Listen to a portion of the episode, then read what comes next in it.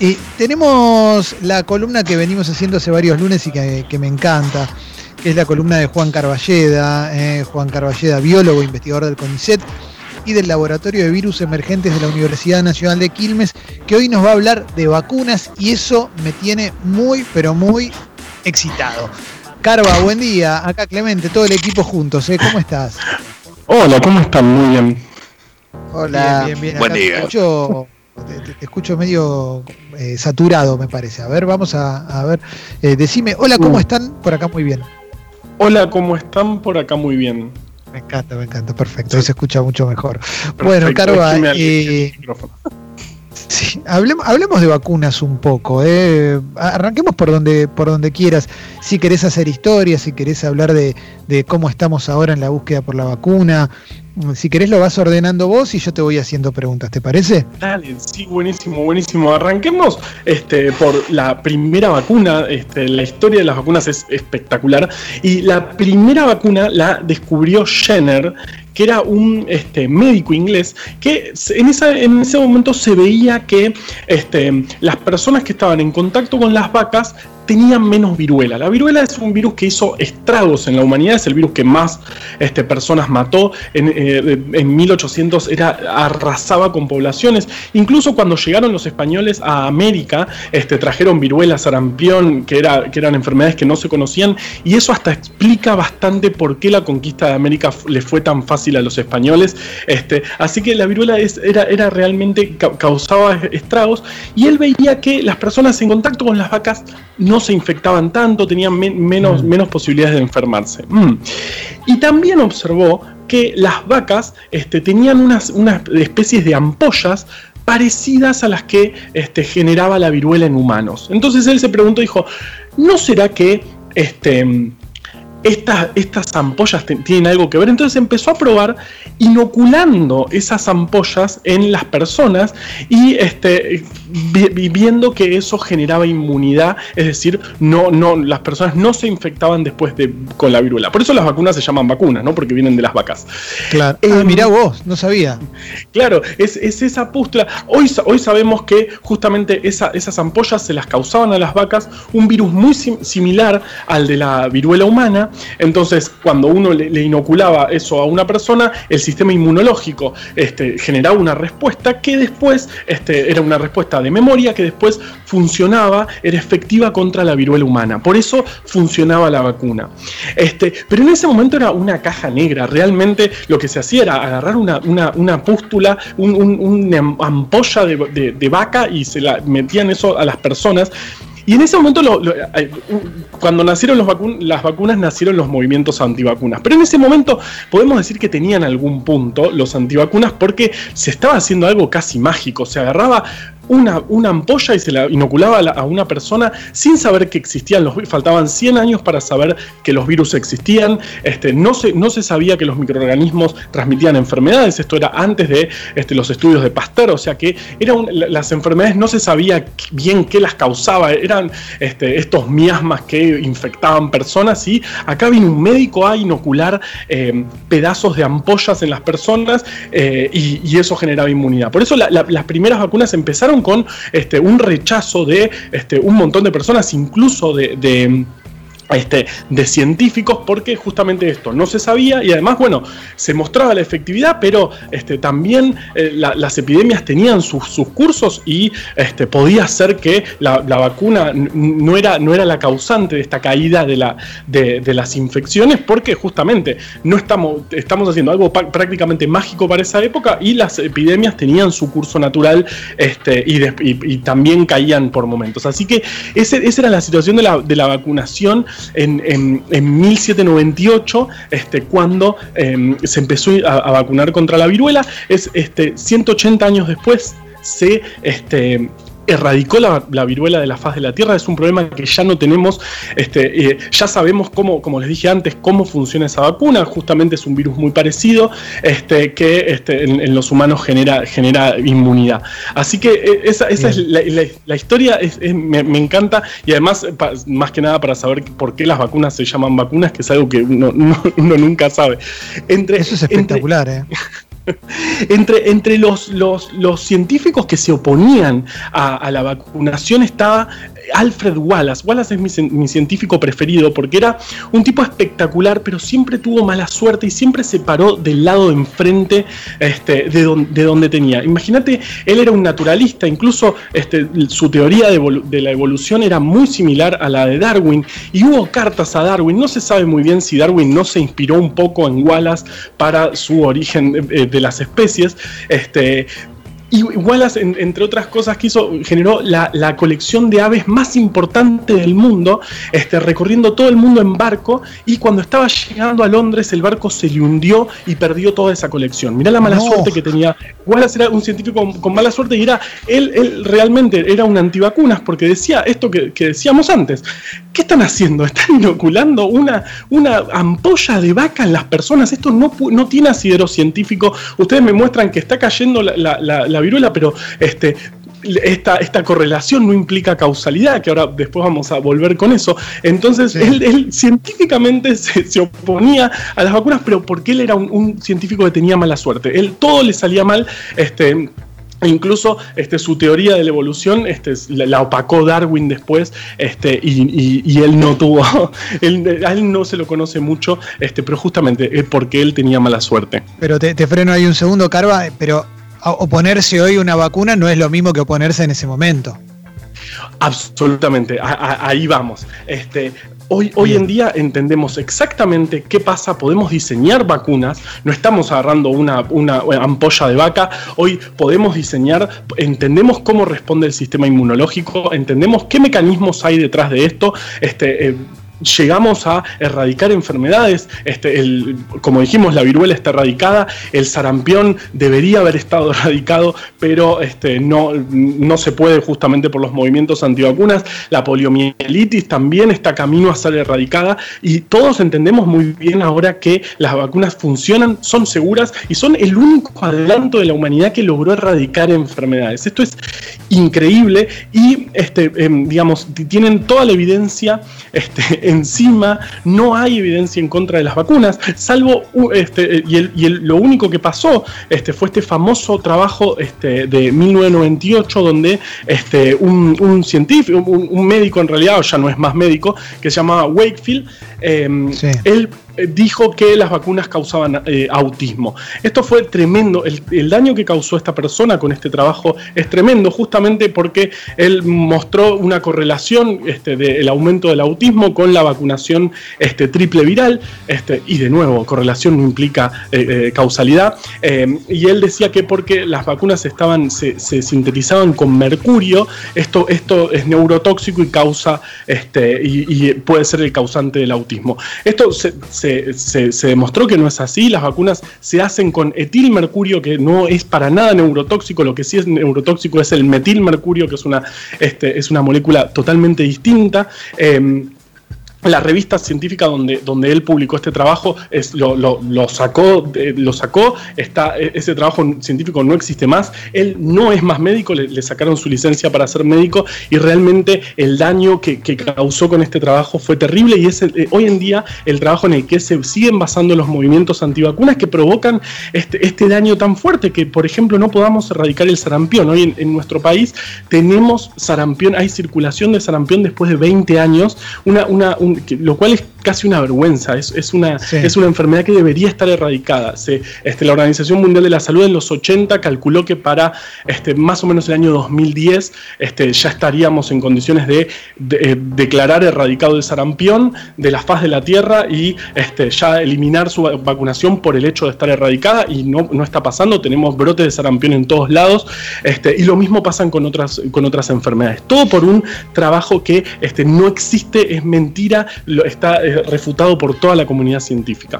Carva, eh, tengo entendido por, cosas que he leído que, ya los argumentos del movimiento antivacunas, eh, si bien parten de ese, de, ese estudio, ese estudio falso, de ese paper falso, em, ya tienen más argumentos eh, también del estilo delirante, digamos, conspiranoides, ¿no? Como que las vacunas en realidad son un negocio y, demás. ¿Estás al tanto de si hay alguna postura del movimiento antivacunas con respecto a la posibilidad de que salga la vacuna para el coronavirus? Porque no, eh, en serio, la verdad es que no encuentro declaraciones con respecto a eso. Yo, tampoco encuentro, tampoco encontré y estamos todos, todos atrás de la vacuna, que sería lo que nos, lo que nos solucionaría este problema. Por ahora no dijeron nada. Déjame decir respecto a lo de los negocios, porque también se dice mucho que es los negocios de las farmacéuticas. Las vacunas no son tan buen negocio para las farmacéuticas, justamente porque este, pueden erradicar una enfermedad. Entonces, ¿qué negocio sería para mí sacar una vacuna contra algo que si funciona mi, invento se erradicará de, la faz de la Tierra y, y por ende mi negocio. Así que las farmacéuticas justamente no están tan interesadas eh, en, sintetizar vacunas porque no son tan buen negocio como dicen los antivacunas. Ese argumento siempre este, me gusta remarcar porque justamente qué negocio querés que termine erradicando la enfermedad. Así que no son un negocio, este, las vacunas funcionan, este, demostraron efectividad, demostraron poder erradicar enfermedades. Y respecto al coronavirus, sí estamos todos eh, eh, viendo qué vacunas salen, qué, qué vacunas se empiezan a experimentar. Hay más de 70 em, desarrollos eh, vacunales, más de 70 candidatos vacunales.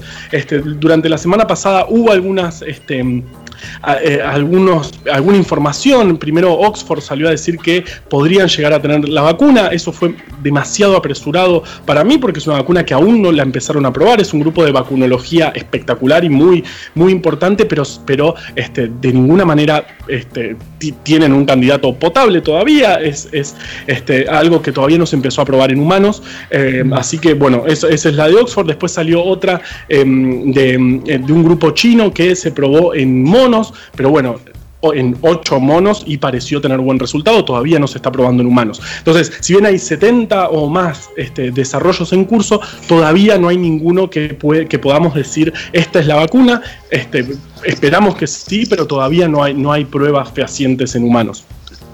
Carva, em, una, una, una pregunta con respecto a eso, perdón. Eh, pero eh, me interesa eso del tema de las vacunas con respecto a, la prueba en animales y, después probar en humanos. Siempre es este, este, o sea, siempre es el mismo método que se hace, es así, se realiza de esa forma, se, trabaja en un conjunto de vacunas o se trabaja en una vacuna sola en particular. No lo digo ahora, eh, lo digo en general. ¿Cómo, se da eso?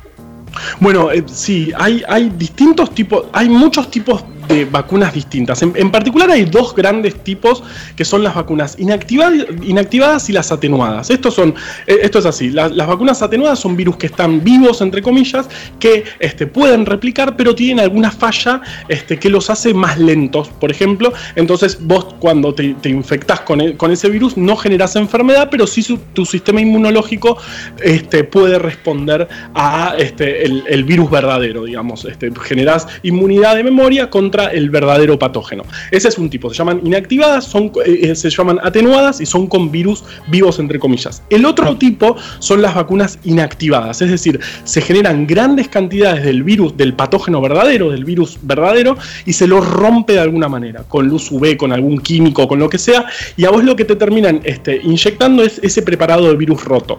Esos son los dos grandes tipos de, vacunas, ambos se están probando contra el coronavirus, este, y también hay otros tipos de, vacunas que son biotecnológicas, es decir, se hace mediante ingeniería genética alguna modificación en el genoma de, algún virus o de alguna vacuna y eso se espera que genere inmunidad en las personas. Entonces, de estos tipos, cada uno tiene distinto tipo de desarrollo, eh, cada, uno tiene distintas fases, pero todas este, em, van hacia lo mismo. Primero se prueba en cultivo celular, este, después se empiezan a probar en animales y después eh, en, en humanos en distintas fases Primero se, ve, se prueba en pocas personas que no sea tóxica, que no genere este, un que, no sea tóxica, después se empieza a, probar en más cantidad de humanos a ver si despierta este, respuesta inmunológica adecuada y por último se prueba en grandes cantidades de personas para ver si son efectivas. Eso, esos pasos están en todas las vacunas, lo que cambia es el primer paso de desarrollo según este, si son, por ejemplo, las inactivadas o atenuadas que dijimos antes o las este, em, más biotecnológicas o las vacunas de nueva generación que también se están probando contra el coronavirus. Bien, bien, bien claro todo lo que nos explica Juan Carballeda aquí en, su columna. Em, a ver, a ver, a ver. Acá dice Santi, vivo en Inglaterra, mi pareja es médica, me dijo que hay una vacuna que la Universidad de Oxford empezó a probar en seres humanos. Em, la BBC mostró un informe donde contaban que se está pensando en hacer una prueba a mayor escala en Kenia. Eh, ¿Qué se sabe de eso allá? Pregunta Santi desde Inglaterra. Está difícil no informar sobre estos temas porque cualquier cosa que, se publique genera una expectativa que, muchas veces se nos va de las manos, me parece. Totalmente, sí, se genera, se genera mucha expectativa porque estamos todos en nuestras casas eh, y, la vacuna en este momento sería, sería mi perro. Este, eh, Le mandamos un abrazo. Elsa, qué terrible. Eh, métele vacuna, métele.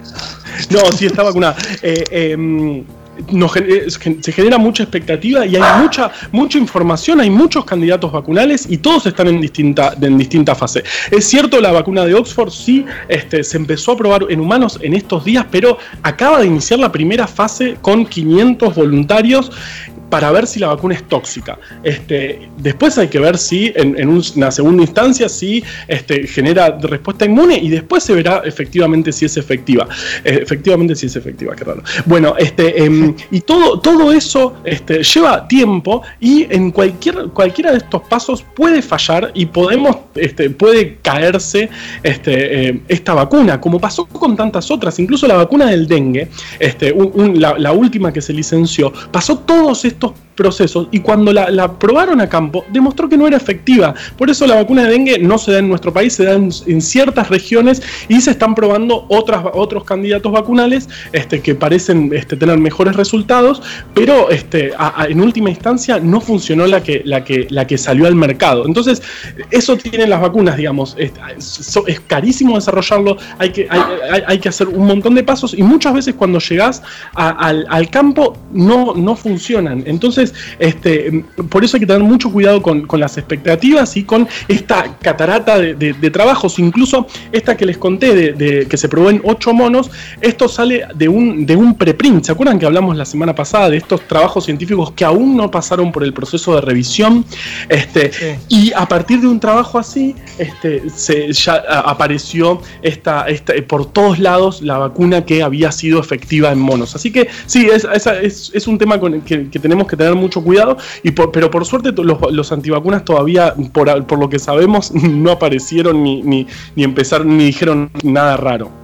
Sí, acá un par de oyentes mencionaban el hecho de, que, el discurso eh, no dista de, otros discursos anteriores de los antivacunas, como de que el coronavirus es un, está fabricado para después venderte la vacuna y, esas cuestiones que son conspiraciones, pero no, no tienen ningún tipo de sustento, digamos.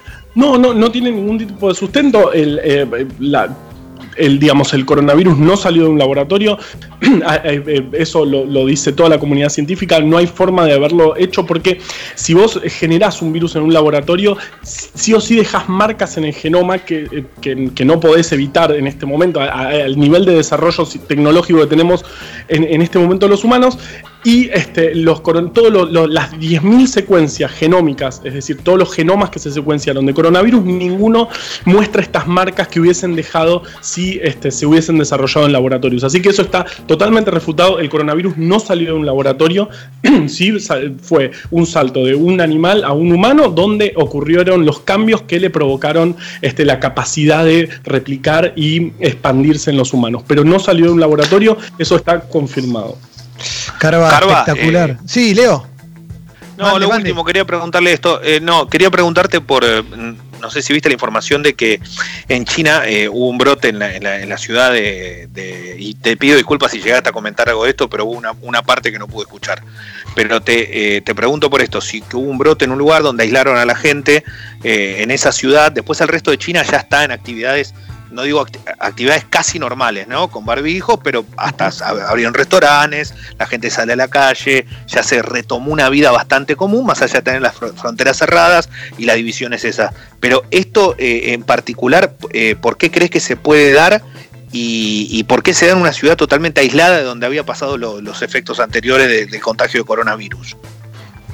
Bueno, evidentemente eh, No, no lo sé, este, digamos, el, problema es que no se llegó a una inmunidad, digamos, no se contagió una, una, cantidad suficiente de personas en ningún lugar del mundo como para pensar que estamos protegidos, porque este, tenemos que llegar a un 70% más o menos de este, personas contagiadas para que, tengan respuesta inmunológica efectiva, para que este, no, no, pueda, digamos, para que un segundo brote no, no, pueda ocurrir. Y eso no pasó en ningún lugar del mundo.